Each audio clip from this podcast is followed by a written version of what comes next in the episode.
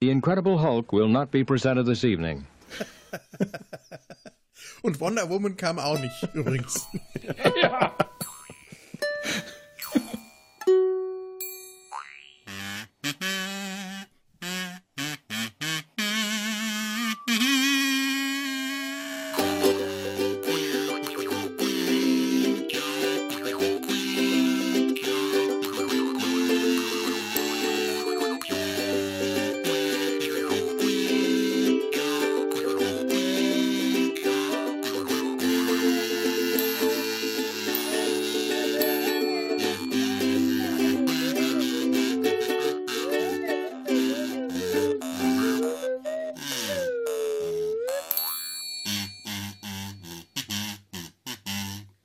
Herzlich willkommen in Data, seinem Hals oder um es in einer zivilisierteren Sprache auszudrücken.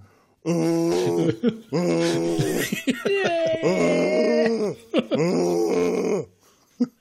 oh, Könnt ihr auch Wookie? Dann stimmt mit ein. Natürlich.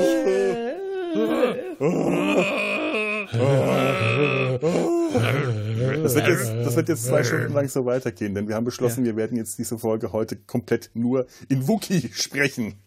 Kein Untertitel. Scheiß auf Elbisch.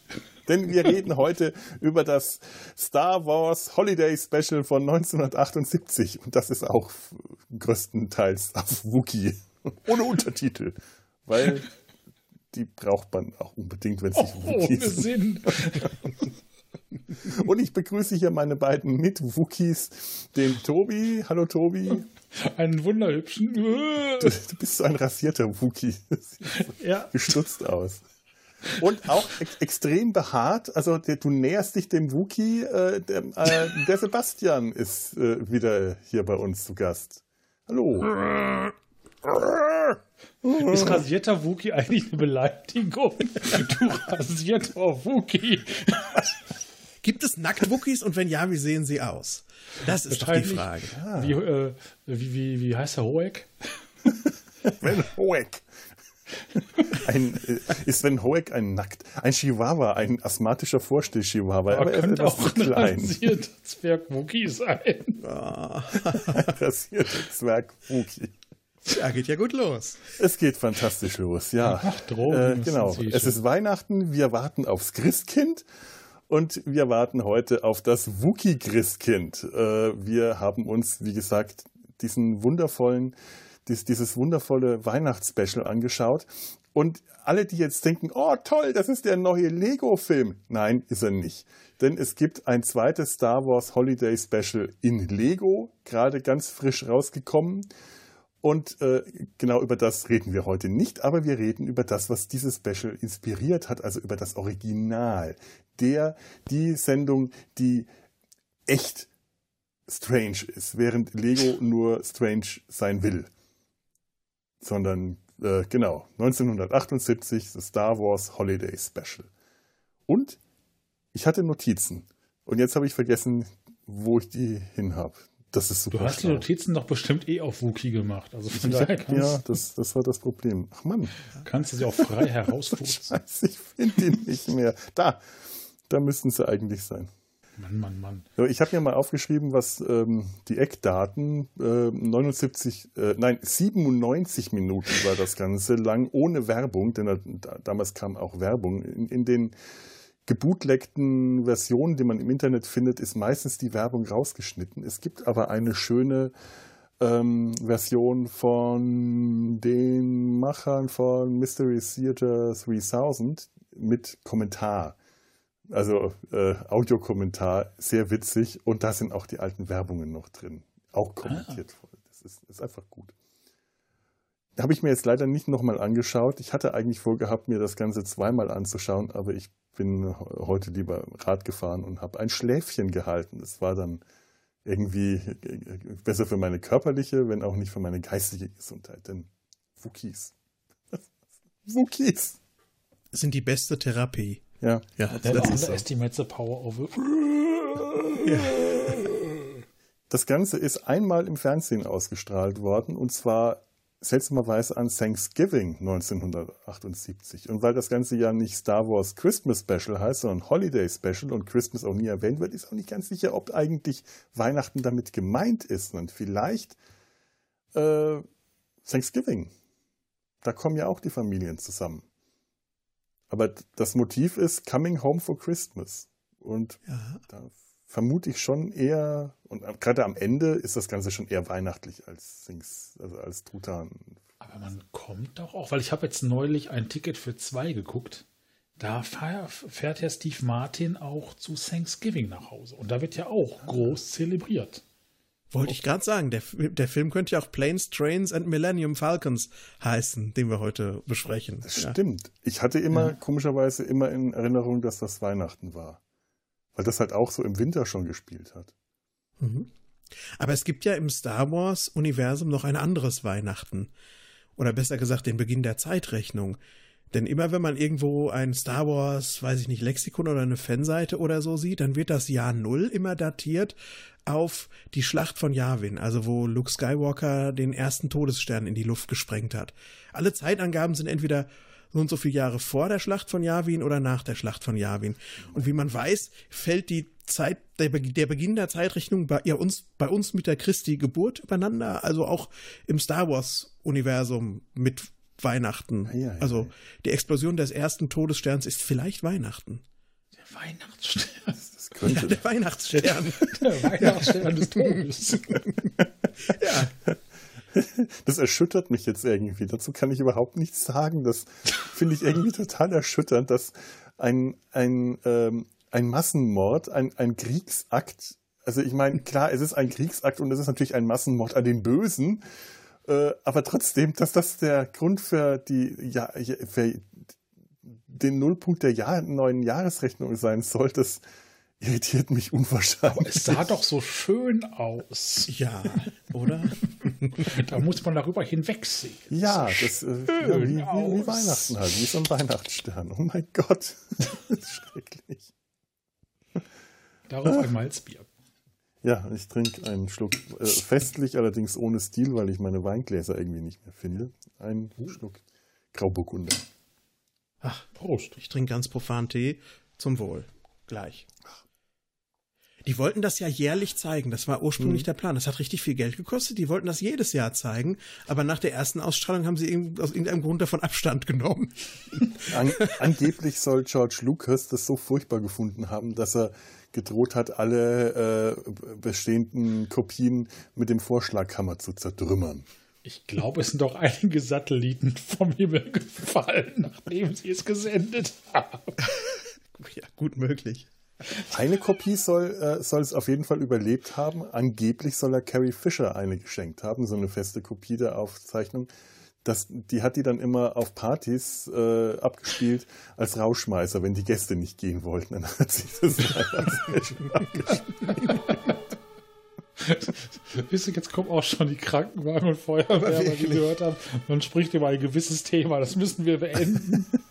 aber, aber Carrie Fisher hat überhaupt immer viele schöne, gemeine Dinge äh, zu erzählen gehabt wenn die in Interviews aufgetreten ist, hat, hat man immer viel Spaß gehabt. Die äh, hat in späten Jahren gerade kein Blatt mehr vor den Mund genommen.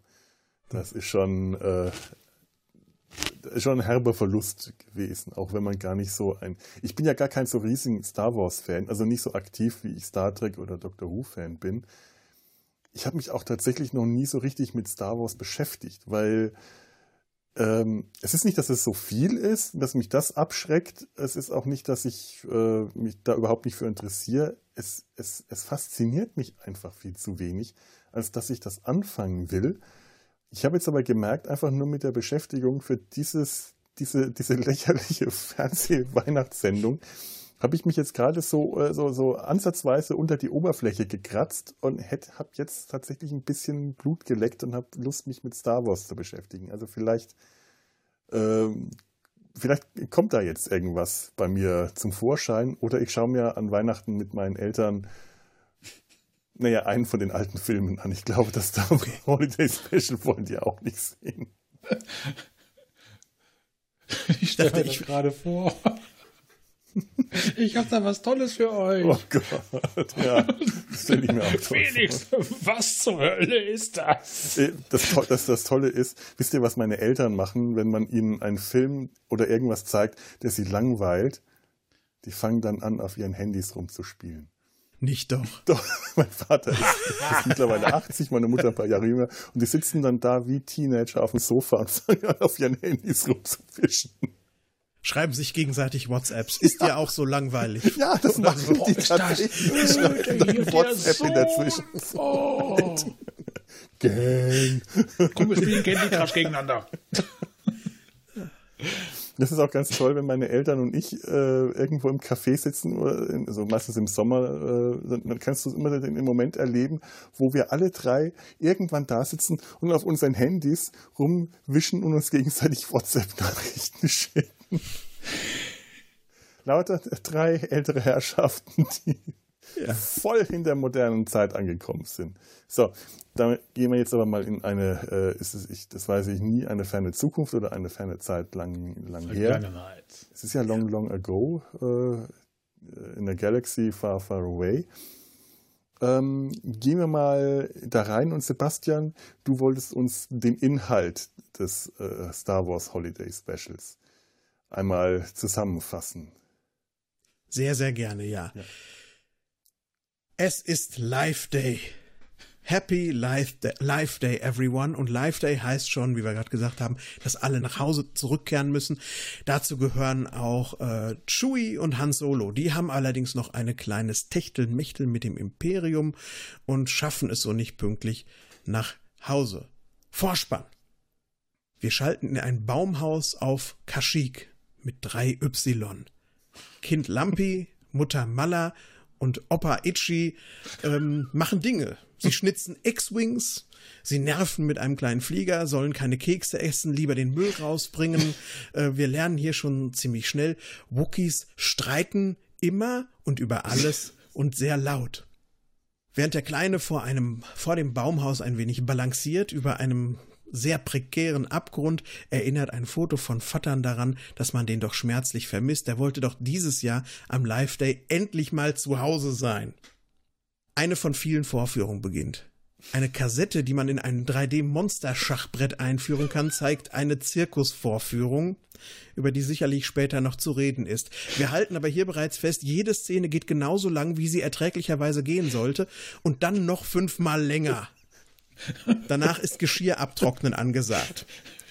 Auf einem Computerterminal schaut Mutter an, ob Chewie bald da ist, ist aber äh, es sind noch keine, es sind noch keine Schiffe in der Nähe.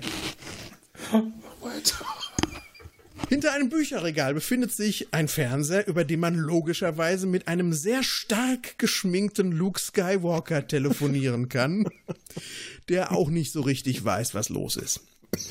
Als nächstes funkt man mit einem Handelsposten, wo Art Carney einen fiesen imper imperialen Kunden hat und äh, versteckte Botschaften, sehr schlecht versteckte Botschaften bezüglich des, äh, Auf äh, des Verbleibs von Chewie äh, über den Funkkanal geben kann. Auf einem, auf einem imperialen Sternzerstörer verlangt derweil Darth Herodes, dass alle Haushalte auf Kashyyyk nach den Rebellen durchsucht werden. Woraufhin ein vierhändiger grüner Harvey Korman in einer wunderbaren Perücke wie Julia Child eine kleine Kochvorführung gibt, die Malla, Mutter Malla auf Kashyyyk versucht nachzukochen. Trotz eines Hyperraumsprungs kämpfen derweil Han und Chewie immer noch gegen imperiale TIE Fighter. Und wenn das, was ich hier erzähle, zusammenhangslos und wild zusammengewürfelt klingt, dann liegt es daran, dass es genau das ist. Also verzagt nicht. Wir werden darüber sicherlich auch nachher noch reden. Auf Kashyyyk, auf dem Wookiee-Planeten, wird derweil imperiales Kriegsrecht ausgerufen. Niemand darf starten oder landen. Da ist es umso ein größerer Herzklopfmoment, als es an der Tür klopft. Doch zum Glück ist es nur Art Carney, der Händler, der sich hier als Santa Claus betätigt, denn er bringt die Geschenke.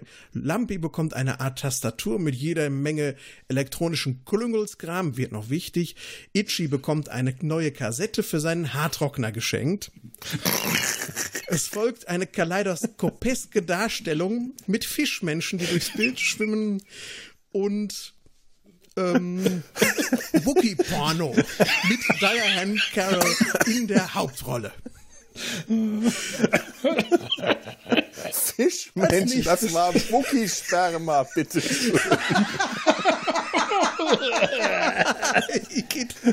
ja, das, da magst du recht haben, ja.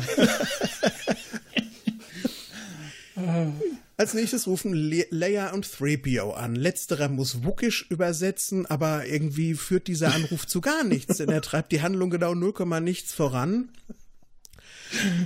Der Millennium Falcon landet auf der Nordseite von Kashyyyk, ist schon ein ganz großes Hallo und Vorfreude, denn sie denken, jetzt kommt Papa rein. Es klopft an der Tür, doch diesmal sind es Imperiale, die durchsuchen und wollen einfach gar nicht mehr gehen. Über viele, viele, viele Stunden hinweg wollen sie nicht gehen, denn sie suchen ja schließlich den Papa.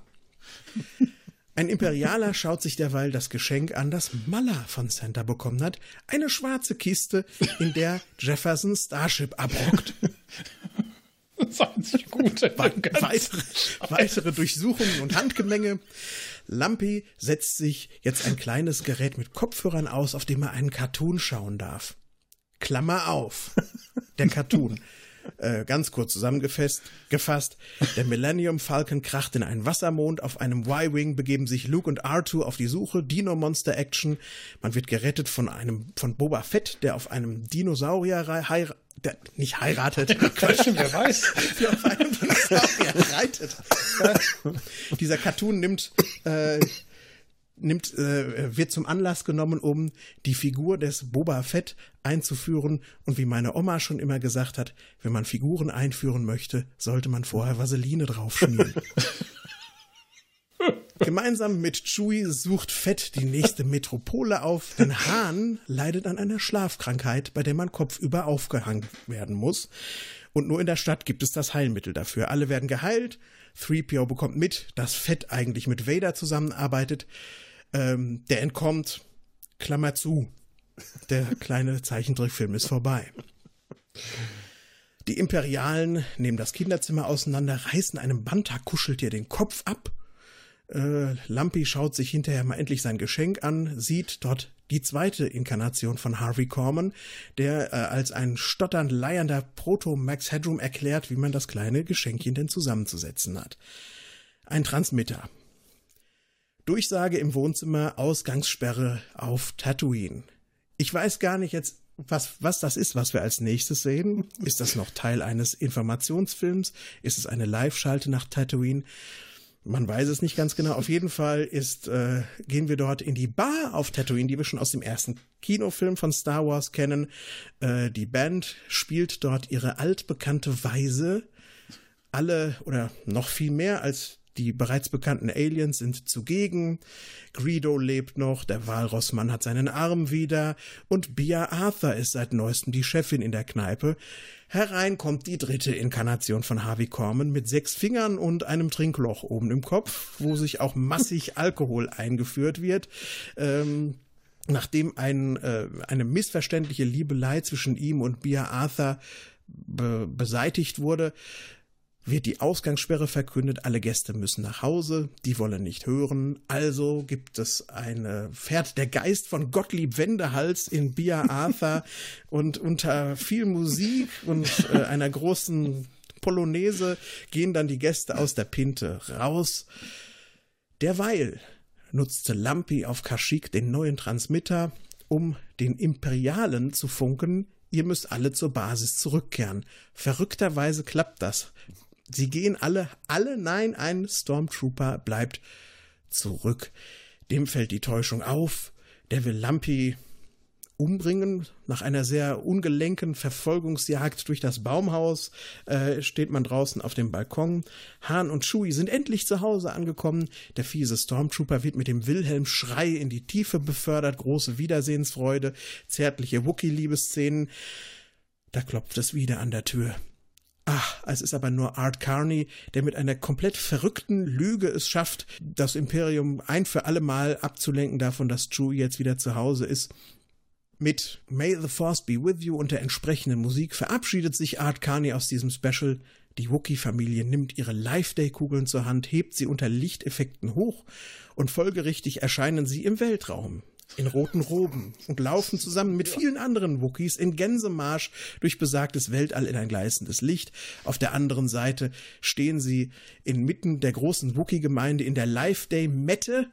Dort tauchen nun auch die anderen Star Wars Hauptcharaktere auf. Leia hält die Predigt, voll langweilig. Dieser Tag wird immer stehen für Mut, Lachen, Wachsen, Freiheit, Freude, Liebe, Eierlikör und einvernehmlichen Geschlechtsverkehr. Sie singt ein Weihnachtslied zum Star Wars Thema. Alle sind peinlich berührt.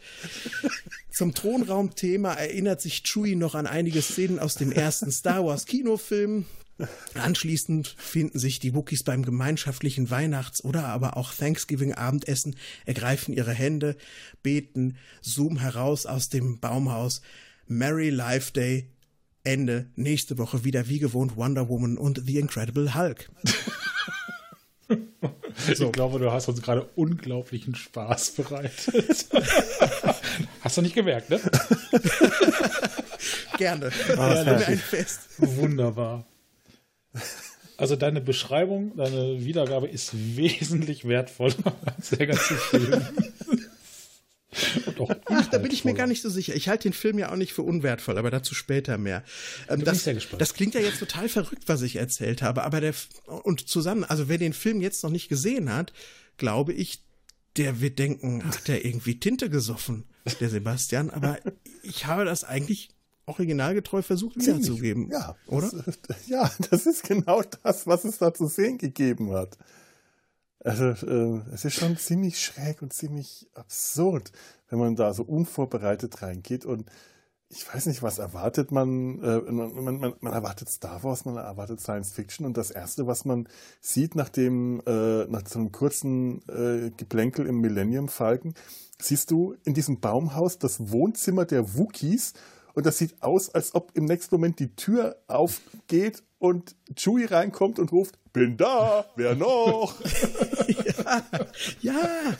Das, das, ja, ist auch die Konstellation wie bei den Dinos, die gleiche ja. Familienkonstellation, das stimmt. Ja, das fehlt eigentlich noch ein zweites Kind, der ja. zweite, der zweite, das, das zweite Teenager-Kind, aber sonst äh, Mama, Papa, ein, ein, ein, ein mümmelnder Kreis, aber auch mit so einem mümmelnden Gesicht. Itchy hat auch so ein zahnloses Mümmelgesicht, das ist schon so eklig genug. Und dann dieses kleine, dicke Kind, Lampi, die Namen, Itchy, Lampi und warum, warum nicht Mali? Warum Malla? Malle. Das, ich meine, Namen im Star Wars-Universum, da äh, braucht man eigentlich. Ja, aber, aber genau diese Namen. Äh, Chewbacca, das ist ja jetzt ein Name, den hast du noch nie gehört. Aber ich sag mal, Lampi oder Lumpi in Deutsch ja. ist sogar noch schöner gewesen. Ichi.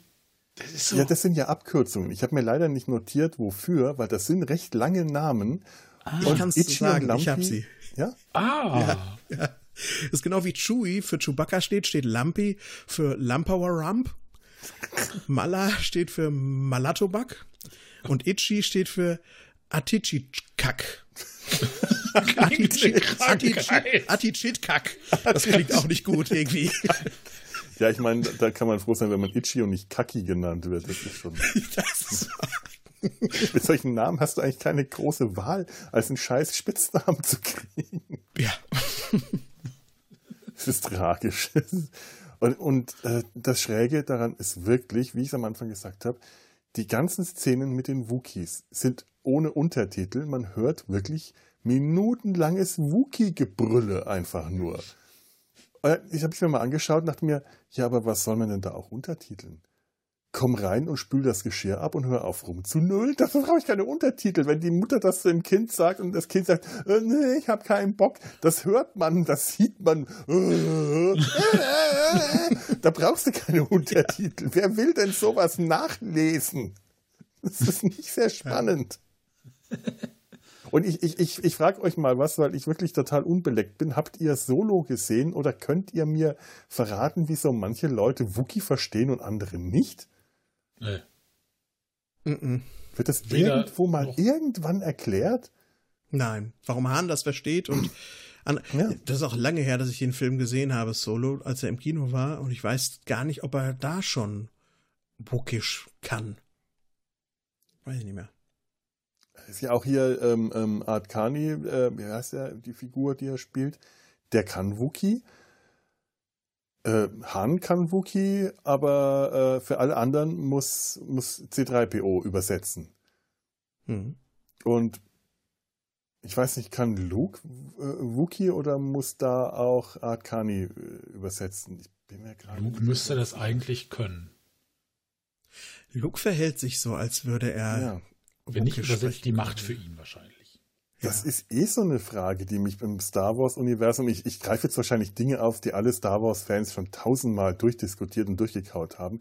Aber Hm. gab es nicht auch mal so eine Theorie, dass so dieses generelle gegenseitige Verstehen von, äh, äh, von den fremdartigsten Sprachen irgend so eine Art ähm, Strahlungshintergrund der Macht, dem, das dem zugrunde liegt oder so? Also irgend so eine Fantheorie, dass die Macht irgendwo so ein, ein, ein, ein, Verste ein Sprachenverstehen, so quasi ein Universaltranslator, äh, nur durch, durch äh, wie heißen die äh, Mediklorianer-Partikelchen, die in der, in, der, in der Luft herum, im Universum herumschweben, wie ihr Sporennetzwerk bei dieser Serie, über die wir nicht reden dürfen, weil wir äh, Captain Pike gehorchen. Das kann Habe ich noch nie gehört. Ja, Ich weiß es nicht. Würde auf jeden Fall logisch klingen in dem Kontext. Also in dem Kontext klingt ja, äh, im, Star Trek-Kontext gibt es eine Menge Sachen, die logisch klingen. Das, das ist nicht schwer, glaube ich. Ich glaube eher, das Problem ist, wenn es logisch klingt, dann, ähm, äh, dann, dann, dann schreien die Fans, ah, jetzt ist das erklärt worden. Wahrscheinlich will das niemand. Zumindest hat man, habe ich, hab ich so das in Erinnerung. Es ist aber auch echt. Meine, meine Star Wars-Erinnerungen sind alle einigermaßen verschwommen, muss ich ehrlich zugeben. Hm. Star Wars hat für mich immer dann aufgehört, interessant zu sein, wenn von diesen Weltraumzauberern äh, weggegangen wurde und versucht wurde, dem Ganzen irgendwie ein wissenschaftlicher Unterbau zu geben. Also Ja. ich will da gerade gar nicht so viel erklärt bekommen. Da passieren märchenhafte Dinge, die noch Fantasy-rätselhafter sind, fast schon als beim Herrn der Ringe. Und das mag ich auch daran. Mhm. Ich glaube, das ist auch so der allgemeine, äh, das, das ist so der allgemeine Kanon, wollte ich gerade sagen, das ist der allgemeine äh, Chor der Fans, dass äh, es bei Star Wars in der, in der Regel besser ankommt, wenn das nicht so sehr mit Pseudowissenschaft erklärt wird, sondern äh, dieser, dieser, dieser, Magieaspekt, der zu Star Wars einfach dazugehört, wenn die Macht nicht erklärt wird, sondern ähm, so eine Art magische Hintergrundstrahlung. Hintergrundstrahlung, jetzt benutze ich das Wort schon zum zweiten Mal darstellt. Ähm, Man könnte meinen, du hast so viel Hintergrundstrahlung abbekommen. ja, ja, ich, ich könnte Ja. Wer weiß, was, was, was der Grauburgunder hier gerade so ausstrahlt. Das ist mein erstes Glas Wein seit Monaten. Ich, ich fühle mich, ich schwimme gerade in Glückseligkeit. Das Oh, ist doch wunderbar. Könnte Weihnachten sein. Ja. Das Ganze ist ja wirklich, diese Sendung ist ja wirklich ein einziges großes Wir warten aufs Christkind. Die warten an Heiligabend, dass es endlich soweit ist, Bescherung zu feiern und, und Papa muss noch nach Hause kommen. Und in der Zwischenzeit machen sie halt das, was wir auch schon immer gemacht haben. Wir haben ferngesch ferngeschaut und uns durch so die Programme durchgeschaut äh, und abgewartet, dass es dann soweit ist. Das machen die ja letzten Endes auch hier. Allein diese komische Zirkusvorstellung am Anfang, die sich Lampi da anschaut. Bis, bis dahin ist man irgendwo noch so, so halbwegs drin und denkt, ja, okay, das ist stringent. Und dann auf einmal schaut er sich diese Zirkusakrobaten an. Einer von den Akrobaten wird dann vergrößert, ins Zimmer projiziert. Und man sitzt einfach nur da und fragt sich, was passiert da eigentlich? Und warum so lange? Und warum haben sie das nicht gleich alles mit Muppets gemacht? Ich, überhaupt die ganze, das ganze Special wäre fast meiner Meinung nach hätte es gewonnen, wenn sie alle Figuren durch Muppets ersetzt hätten. Die Wookies sind ohnehin schon quasi Muppets. ja. Und äh, also äh, Harvey Korman wäre, glaube ich, in fast jeder Rolle besser gewesen, wenn man ihn durch einen Muppet ersetzt hätte. Ich finde ihn, also ich persönlich finde ihn reichlich unerträglich, obwohl ich alle anderen menschlichen Schauspieler da tatsächlich sehr mag, aber die hätte ich alle lieber in Kombination mit Muppets gesehen. Das hätte mir mehr Spaß gemacht. Hm.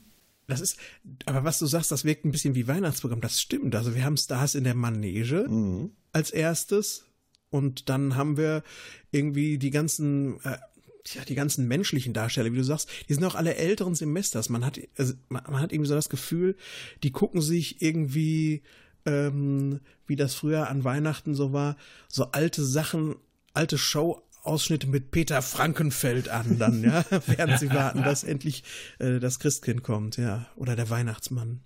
Ja.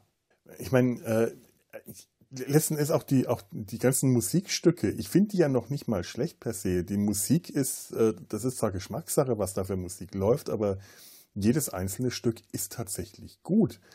Das sind jetzt, äh, also zumindest gut in, im Sinne von, äh, da ist niemand dabei, der, der schlecht singt. Ich meine, Stefan, äh, Stephenson, äh, Jefferson Starship war in den 70ern schon äh, ziemlich geile Band und ich mag die Musik von denen heute noch. Ja. Aber auch äh, ähm, ähm, Diane Carroll, das ist eine verdammt gute Sängerin gewesen und ich meine sogar Carrie Fisher hat wirklich gut gesungen. Die wollte ja auch singen, die war dann nur ähm, genervt, was für ein blödes Lied das ist. Mhm. Aber das sind wirklich, äh, das sind, das sind tolle Stücke. Ich, ich muss mal schauen, ob ich hier was habe. Carrie Fisher hat ja, also die, das ist das Stück, das Prinzessin Leia dann am Schluss singt ähm, wie heißt das, A Day to Celebrate. Und ich spiele mal ein kleines Stück davon vor, weil das was ganz Besonderes ist.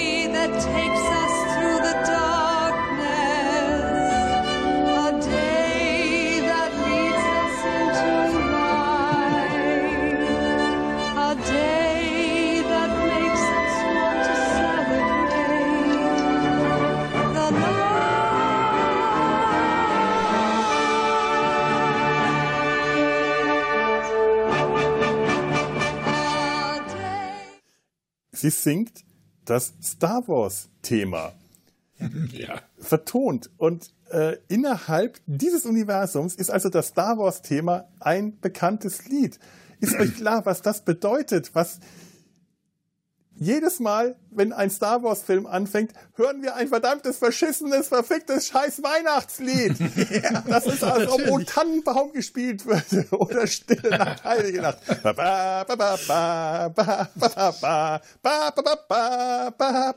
Das Stille Nacht wäre genau dasselbe und das könnte man genauso schön inszenieren von John Williams.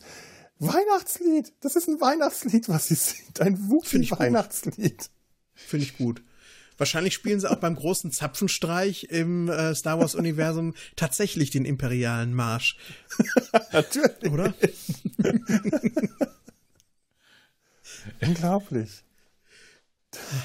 Und das geht ja dann auch so über, das ist ja alles sehr getragen, klassisch, und die stehen alle da und die Wookies alle in diesen roten Umhängen. Das sieht alles so, die Backwaren-Jünger, oder nee, was, wer war denn, wer hat denn orangen Umhänge?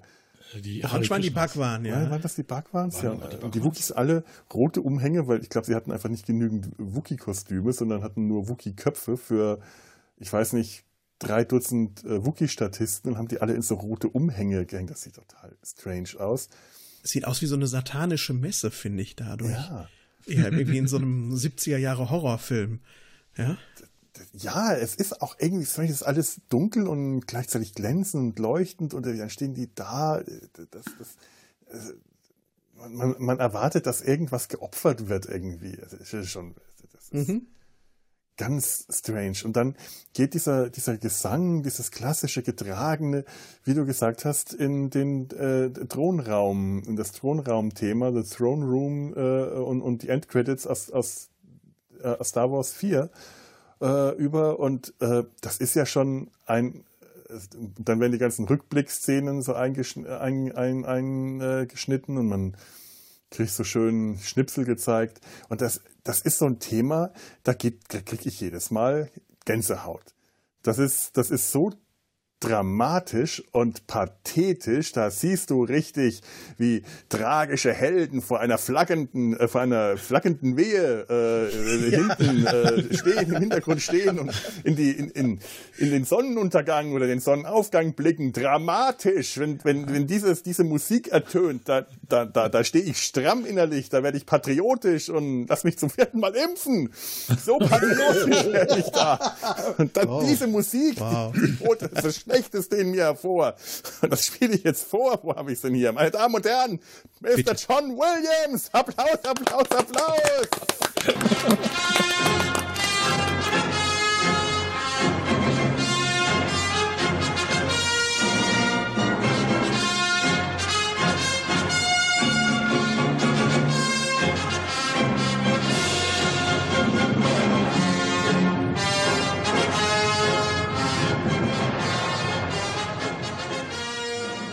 So reicht es auch. Das war jetzt genug Patriotismus. Mehr, mehr ertrage ich auch nicht. Vielen Dank.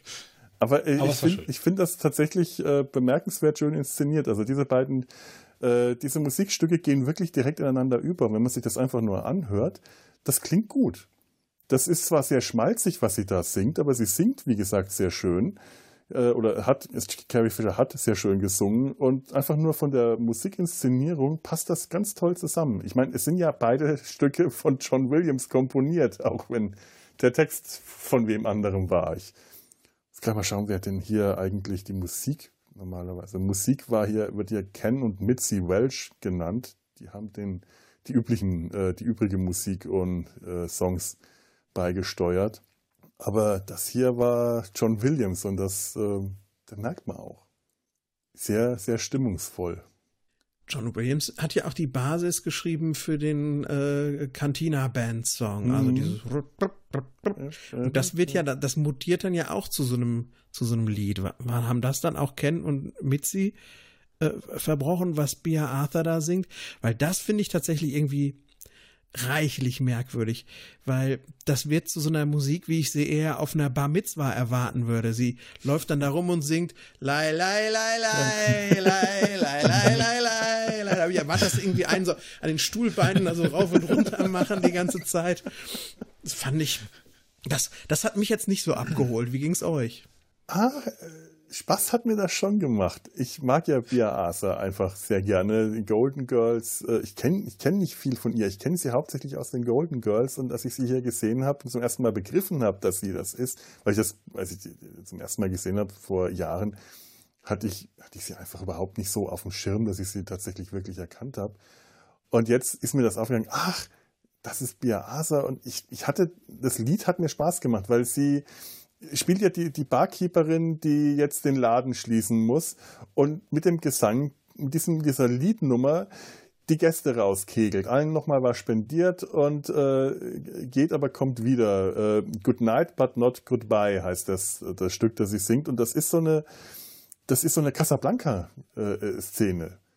Äh, das erinnert mich ganz stark an diese äh, große Gesangsnummer aus Casablanca, wo sie, wo, wo, wo in der, in der Bar irgendein Lied in den Widerstand äh, umkippt und die französische Nationalhymne gespielt wird und die Nazis alle stinksauer sind. Nur, dass wir hier ja keine äh, Stormtrooper äh, in der Bar selber haben, was ich eigentlich noch ganz nett gefunden hätte, sondern nur über Bildschirm äh, den, den, den, den Oberbösewicht, äh, den Regionalen, der die äh, Ausgangssperre verkündet hat aber das dadurch, äh, weil ich plötzlich diesen, diese Casablanca-Verbindung in meinem Kopf geschaltet habe, hat mir das wieder gefallen. Und das Lied selber, ähm, ich finde das auch, äh, boah, ich hab's hier, ich, ich spiele mal ein Stückchen vor, gar nicht so schlecht. Good night, but not goodbye.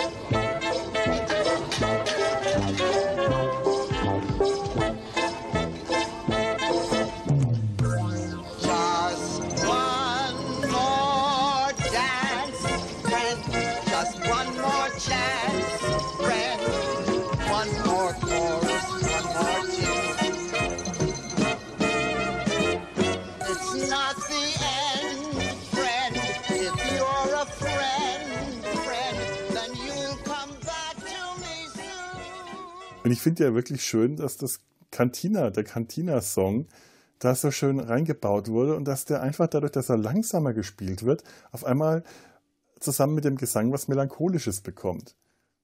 Das hat eine, äh, das, das, das kriegt auf die Weise so eine Qualität, die mir, äh, eine ganz andere Qualität, die mir sehr gut gefällt. Tobi, wie fandst du das Lied? Ich überlege die ganze Zeit, was oder wie ich das sage. Ich glaube, ich muss das auf, von verschiedenen Blickwinkeln betrachten. Das Lied an sich fand ich irgendwie schön. Ne? Was du auch sagtest mit dem Cantina mhm. ähm, reingewebt, das fand ich auch sehr schön. Es hatte für mich halt dieses typische, so, so wie bei Disney. Da muss jetzt ein Lied kommen. Ne? Wir haben eine Weihnachtssendung und da muss jetzt, äh, meine Stimme, da muss jetzt ein Lied kommen. Es war für mich komplett, also handlungsbezogen, komplett sinnlos, dass die die jetzt mit dem Gesang rauskegelt.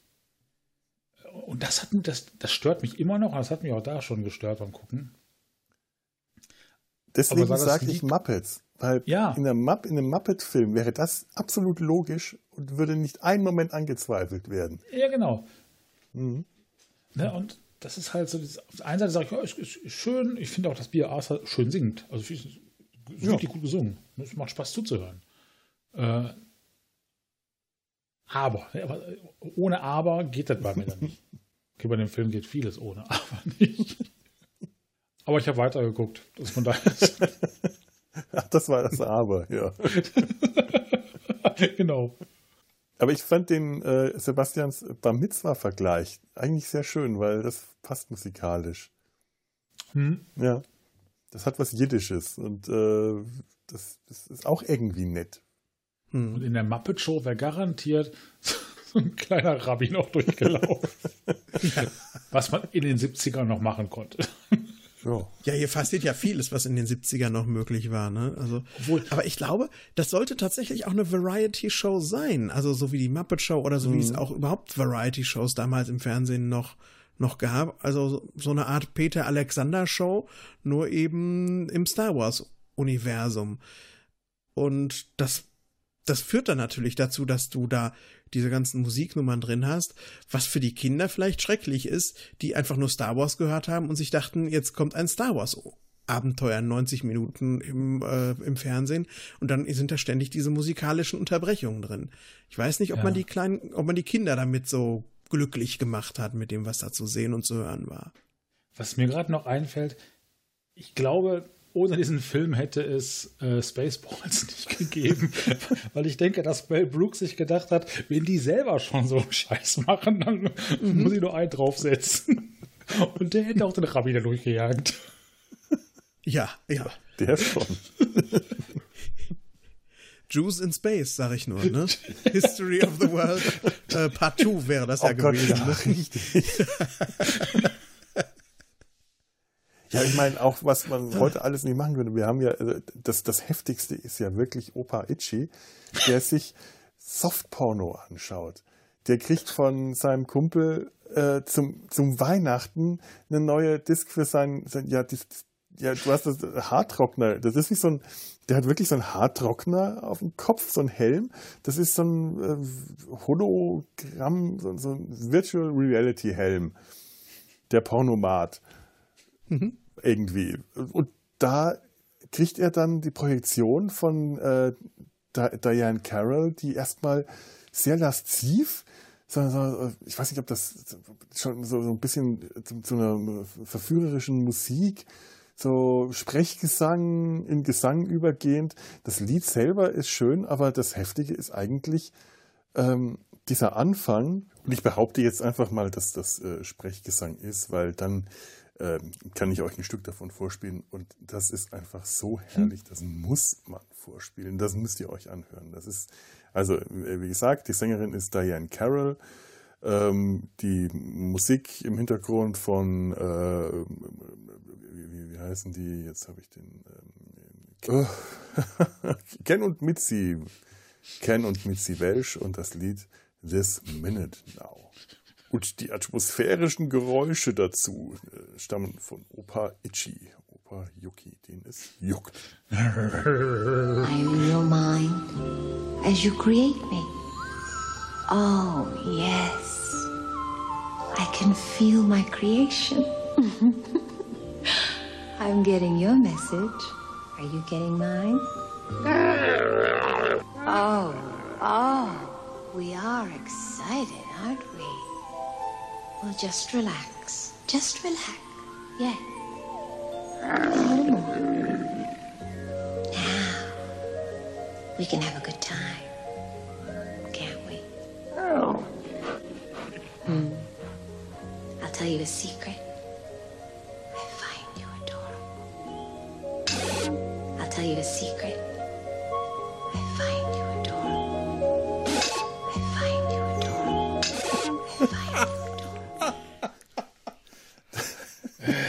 Und der Gesichtsausdruck dazu. Ja, ich meine, das geht dann in den Song über und das ist dann wirklich schön, aber allein dieser ganze Anfang, wenn Opa da grunzt und ihm irgendwie wirklich einer abgeht, das ist so, ich habe irgendwo einen Kommentar gelesen, wir sind froh, dass er seine Hände nicht sehen in dieser Szene, was er da macht. Und ich denke mir, ja, und ich denke mir auch, das, der, sitzt, der sitzt da im Wohnzimmer, schaut sich Softporno an, während hinter, sein, hinter ihm seine Tochter oder Schwiegertochter kocht und der Kleine spielt und das ist einfach nur eklig. Und dann dieser mümmelnde, zahnlose Greis, der, der, der, der da gerade einer abgeht, weil ihn diese, die, die, die sexy Frau anschmachtet. Und das auch so äh, unangenehm sexualisiert alles. Also nicht mal irgendwie durch die Blume, sondern ziemlich deutlich. Art Caney preist ihm das auch so an. Ich habe da was für dich, das ist einfach wow. Happy Life Day. And I mean Happy Life Day. Und, ah, das ist so, das ist, das ist Grinch. Das ist Fremdschämen. so richtig. Und gleichzeitig ist es irgendwie das Highlight dieses ganzen Films, weil das ist das Krankeste, was ich seit langem gesehen habe. Ja. Ist erfrischend unkindgerecht, was man da sieht, finde ich. Das hat mir auch echt gut getan, als ich das gesehen habe.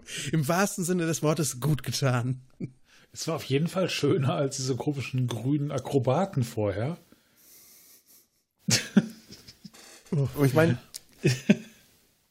aber ich, ich habe auch überlegt, ja gut, Live Day, du, mein, ähm, Sebastian, du hast das ja auch gesagt, worum es da geht. Vielleicht ist es ja auch einfach der, der Fortpflanzungstag, aber könnte der sich mit der überhaupt fortpflanzen?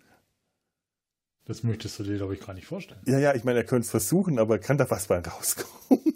Und warum hm. stehen Aliens immer auf Menschenfrauen? Haben die keine eigenen attraktiven äh, Die erkennt man unter den Haaren Partner? ja nicht. Äh, hier von wegen Jabba the Hutt muss sich Prinzessin Leia im, äh, in, in, im Bikini halten. Ist, ist für den sowas überhaupt attraktiv? Ist sie nicht viel zu dünn für den? Und für ein, für Chewie, äh, für ein, äh, Chewie, für ein Wookie ist so eine haarlose Menschenfrau denn überhaupt interessant? Ist das nicht eigentlich dann ey, so, so ein bisschen pervers? Ist das so ein haarlosen Fetisch oder so? Hm. Vielleicht haben die ja alle ihren Fetisch. Ja.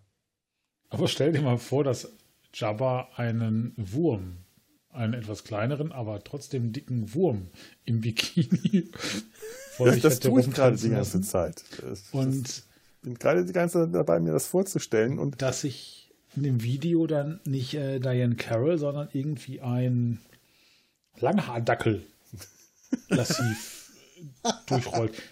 Das wäre auch unterhaltsam, aber wird die Väter nicht dazu bringen, sich mit ihren Kindern das anzugucken. In, in, in, einem Muppet-Film wäre es zuerst Diane Carroll und die dann von, würde dann von einer Muppet-Version von Diane Carroll äh, äh ersetzt gefressen werden und mit worden. ihr im Duett gefressen werden und im Duett singen. Und die Muppets hätten das hingekriegt, dass das nicht ganz so äh, unangenehm, fremdschämig sexualisiert würde. Die hätten das auch fertiggebracht, das Sex zu sexualisieren, aber bei den Muppets wäre so viel mehr Humor drin gewesen, dass das funktioniert. Ich komme immer wieder auf die Muppets, da werde ich heute auch nicht mehr von wegkommen. Weil ich mir die ganze Zeit gewünscht habe, dass das Muppets gewesen wären. Ich stelle mir gerade irgendwie den Film auch jetzt immer mehr in Muppets vor. Das gefällt mir immer besser. ah. Ich finde es ja, äh, also ich, ich, ich möchte mal zu den, zu den Stars, zu den Star Wars Stars kommen. Wir haben sie ja hier alle, bis auf äh, ähm, ähm, Alec Guinness, der ja äh, der froh sein konnte, dass er, äh, dass Obi-Wan gestorben war und da nicht mehr mitmachen musste. Aber die waren ja alle entweder vertraglich verpflichtet oder sind über, überredet worden. Und du hast allen angemerkt, wie wenig Bock die dazu hatten, außer Mark Hamill, der so richtig überdreht, glücklich ist. Du, du, so, der, der spielt sich die Seele aus dem Leib und ist vollkommen gut drauf. Und ich meine, du hast erwähnt, wie, wie äh, furchtbar geschminkt der aussah, äh, weil der ja kurz vorher einen, einen, schweren Unfall hatte und dann Gesichtschirurgie gebraucht hat, wiederherstellende, kosmetische. Und sie das zu dem Zeitpunkt einfach ganz massiv mit Schminke übermalt haben. Das sieht so furchtbar aus. Und ich habe mich einfach gefragt, ganz ehrlich, so wie George Lucas mit seinen Schauspielern, äh, ja, manchmal, also, ich weiß nicht, ob das stimmt oder ob das ein Gerücht ist, das ich gehört habe, dass der ja nicht besonders gut mit denen umgegangen sein soll oder sie ihm ehrlich gesagt eher egal gewesen sein soll. Zumindest ist das das, was ich gehört habe, dass der sich wahrscheinlich einfach gefreut hat, dass er immer noch seinen Job hatte, dass der nicht einfach ausgetauscht wurde nach seinem Unfall. Durch einen anderen Schauspieler, was ja durchaus äh, mhm. auch weiß möglich gewesen wäre. Ja.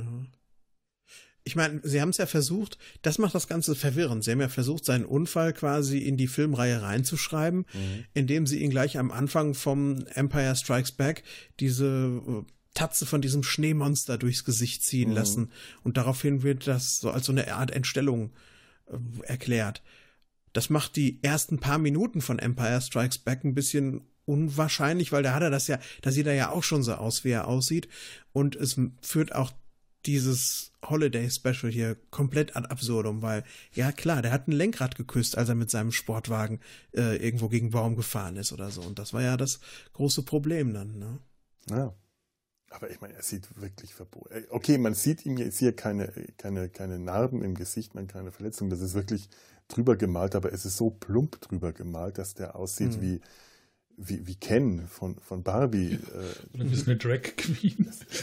Ja, allein dieser komische äh, Lidstrich und alles. Also es ist wirklich äh, creepy, wie, wie, schlecht dieses Make-up ist.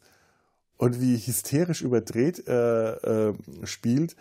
Da fragst du dich auch, ob dann nicht nur Carrie Fisher unter Drogen stand, die, die stand definitiv und ganz deutlich unter Drogen. Das hat, das hat sie auch später ähm, sehr viel darüber geredet, über ihren Drogenmissbrauch. Aber äh, bei Mark Hamill habe ich auch so das Gefühl, dass da nicht nur Schmerz-Painkiller äh, im Spiel waren, sondern dass der auch noch irgendwas anderes hatte, was ihn aufgeputscht hat. Vielleicht hatte der gar keinen Autounfall. Die haben den mit Gewalt dazu geprügelt, und zwar so oh. richtig geprügelt, dass der da mitmacht. Und da, der hatte so eine Panik und war so auf äh, auf Drogen. Dann, ja, natürlich habe ich Spaß. Ah, ich mag gerne. Ah, ah. Hm. Verschwörung. Wer weiß? Mhm. Gut möglich, ja.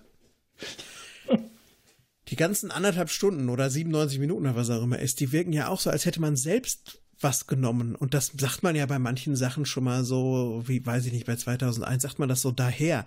Aber hier finde ich es wirklich so. Das hat so eine Traumlogik und dann kommt diese verwaschene VHS-Qualität dazu und dann passieren die ganze Zeit nur merkwürdige Sachen äh, und die, die, die, die, ähm, die Instrumente von Jefferson Airplane, die äh, äh Star, Star, Starship, die leuchten und pulsieren auch. Also alles, was da zusammenkommt, das hat mich auch so in so einen Drogenrausch ohne Drogen eingelullt, als ich das gesehen ja. habe. Das war nicht unangenehm, muss ich sagen, das zu gucken. Ja, es hat tatsächlich, einiges hat wirklich auch so hypnotische Wirkung. Ne? Auch ja. dieses, ich sag mal, dieses unglaublich mal, langweilige, monotone, äh, grüne Holo-Artistenzeug äh, da. Ne? Was ja wirklich, was soll ich da sagen?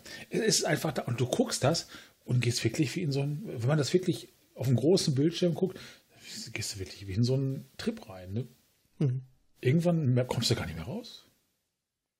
Ja. Da denkst du ja, und, Und das gleich zu Anfang dieses Dings zu bringen, ja, also äh, eigentlich sollte man doch zu Anfang die größten Shownummern mal raushauen, damit die Leute dranbleiben, ja. Aber ich habe das Gefühl, diese schlechteste, die langweiligste und die langwierigste Shownummer haben sie als erstes gebracht. Das ist nicht so dramaturg, also dramaturgisch ist das ungeschickt einfach. Wenn das nur das Einzige wäre, was dramaturgisch Ja, gut, gut, gut. Das ist natürlich ein großes Wort, dramaturgisch ungeschickt auf das Ding ange auf dieses Ding angewendet. Ja, ja, stimmt. Aber weiß man denn, also ich weiß es zumindest nicht, ob das irgendwie ein bekannter Artist war, den die da gezeigt haben, dass man deswegen sagt, okay, das war jetzt keine Ahnung, Pop auf der Clown, den müssen wir jetzt zeigen, weil da hätte ich ja noch irgendwie Verständnis. Es wirkte auf mich nicht so. Und die waren auch nicht besonders gute Artisten. Also das war ja hier Cirque du Soleil absolute Resterampe, oder? ja, irgendwie haben die auch nicht viel gemacht. Ja. Ja. Die standen auch am Ende, standen die ganz lange einfach nur rum. Für die letzte Minute oder so. Und ich dachte, kommt jetzt noch irgendwie ein, äh, ein finales Kunststückchen, äh, nochmal so ein richtiges Huibu. Und dann standen die da und dann war die Musik vorbei und dann war es vorbei. Das war total, total herrlich verrückt eigentlich. Auch da, das ist ja, steht ja ganz am Anfang, gesponsert von, ich glaube, General Motors. Vielleicht haben General Motors ganz viele Autos in die Produktionshallen gestellt mit laufenden Motoren und die hatten einfach nur eine Dioxidvergiftung. Ja, ja, die, die Schauspieler in der Kantina mit den ganzen Masken, die müssen umgekippt sein, weil denen irgendwann der Sauerstoff ausgegangen ist. Das ist alles irgendwie am Stück an einem Tag durchgedreht worden und die, denen ist irgendwann die Luft weggeblieben.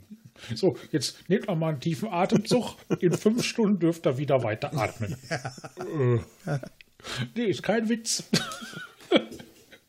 Los, atme ein. Vor, vorbei, zu spät. Tschüss. Ich bin bei, äh, wenn wir gerade bei der Kantina sind, ich frage mich, äh, die ganze Zeit, welche von Harvey Cormans Nummern ich am unangenehmsten finde. Weil ich finde sie irgendwie alle witzig. Ich finde seine ganzen Auftritte zwar irgendwie witzig, aber alle auch irgendwie gleichzeitig unangenehm. Das ist so ein ähm, Comedian, so ein Schauspieler, den ich irgendwie immer, wenn ich ihn in alten Filmen mal gesehen habe, äh, immer so, so, so, so, ein komisches Gefühl hatte, ich weiß nicht, ich finde den nicht so richtig gut. Weißt du, in der Kantina mit diesem komischen ähm, Vulkankrater, den er auf dem Kopf hat, wo dann die Getränke reingeschüttet werden. Beim ersten Mal war das strange, beim zweiten Mal dachte ich, das, das will ich nicht nochmal sehen. Das, das ist, glaube ich, zwei oder dreimal passiert, dass sie ihm Getränke in diesen komischen Krater schütten. Und das, das, äh, wow, das fand ich einfach nur aus irgendeinem Grund hat mich das total, fand ich das einfach ekelig. Ich weiß nicht warum, es sah noch nicht mal eklig aus, aber da habe ich eine Gänsehaut bekommen. Unanständig ein bisschen. Ja, weil er auch die ganze Zeit so schaut dabei. Der hat so einen Blick, so, so, so, einen, so einen lüsternen Blick, weil er ja auch der Barkeeperin hinterher lüstert. Ich finde ihn ja super in Mel Brooks äh, Blazing Saddles und in Höhenkoller. Äh, in den beiden Filmen finde ich Harvey Korman richtig super, könnte ich mich wegschmeißen. Aber von diesem komödiantischen Talent ist hier nichts drin. Das Einzige, was übrig bleibt, finde ich, ist so ein bisschen der schmierige Onkel. Ja. Ja, ja und diese komische Kochnummer, die ist. Wo, wo der, diese Fernsehköchin spielt, die dann am Schluss vier Arme hat und minutenlang nur in dem Topf rum äh, kocht mit, mit drei, vier Gerätschaften Stomp, Whip, Whip, Rühren, Schlagen, Stampfen, Rühren, Schlagen, Stampfen. Äh, und Manna versucht das nachzukochen. Das war nicht mal mehr komisch. Das war, äh, da, da sitzt du da und fragst dich, warum schaue ich mir, warum schaut man da zu? Was, was, was haben die sich davon versprochen? Es ist einfach nur schrecklich gewesen. Ja, fehlt, es wirkt wie ein fehlgezündeter Gag einfach ja. nur, der dann auch noch, nachdem er schon fehlgezündet ist, noch lange, lange weiterläuft. Ja, das ist es. Die haben da nicht aufgehört, wenn es irgendwie einmal äh, vermeintlich komisch war äh, oder eben nicht komisch, dann haben die es so lange weitergemacht, bis alle begriffen haben, dass es nicht komisch ist. In der Hoffnung, dass vielleicht irgendwo noch jemand lachen könnte. So kommt einem das vor. Auch diese Nummer, wo er Lampi, äh, wo Lampi dieses Instruktionsvideo schaut und Harvey Korman einen Androiden spielt, der ständig Fehlstörungen und, und, und so Fehlzündungen hat. Äh, das geht auch minutenlang und ist wirklich unangenehm anzuschauen. Das, das Komischste ist noch, wenn er irgendwann runtersinkt und mit der Nase auf dem Schreibtisch hängen bleibt und dann mit seiner eigenen Hand so ins Bild kommt und seine Nase so wegdrückt und er unterm Bild, unterm Schreibtisch verschwindet. Und ansonsten ist das schmerzhaft anzuschauen, weil da ist kein Timing, da ist kein Witz, da ist keine Komik, das ist einfach nur furchtbar unangenehm und es hört nicht auf. Ja, aber ähm, äh, dieser Podcast, diese Folge hört hier an dieser Stelle auf. Also fürs Erste. Nicht, nicht komplett, nicht ganz, denn das ist nur die erste Hälfte unserer Besprechung des Star Wars Holiday Specials. Aber es könnte ja sein, dass das Christkind mittlerweile gekommen ist. Oder? Oder Chewie? Oder nein, doch nicht? Ja, gut, wenn das Christkind noch nicht gekommen ist und Chewbacca und Han Solo auch noch nicht, dann empfehle ich an dieser Stelle äh, den zweiten Teil unserer Star Wars Holiday Besprechung. Findet ihr auch hier in der Innervisions Mediathek. Und ich verabschiede mich äh, fürs Erste dann schon mal hier bei euch und sage bis gleich. Tschüss.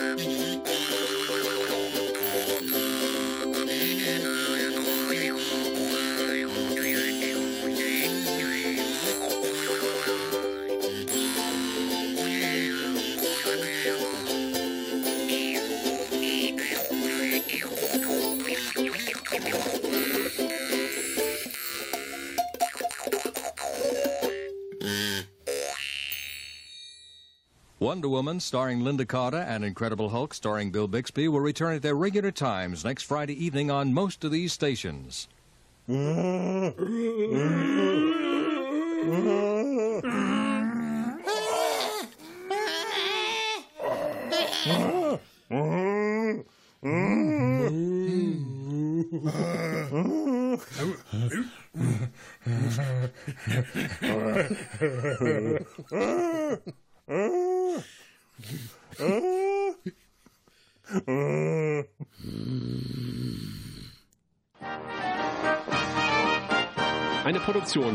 Eine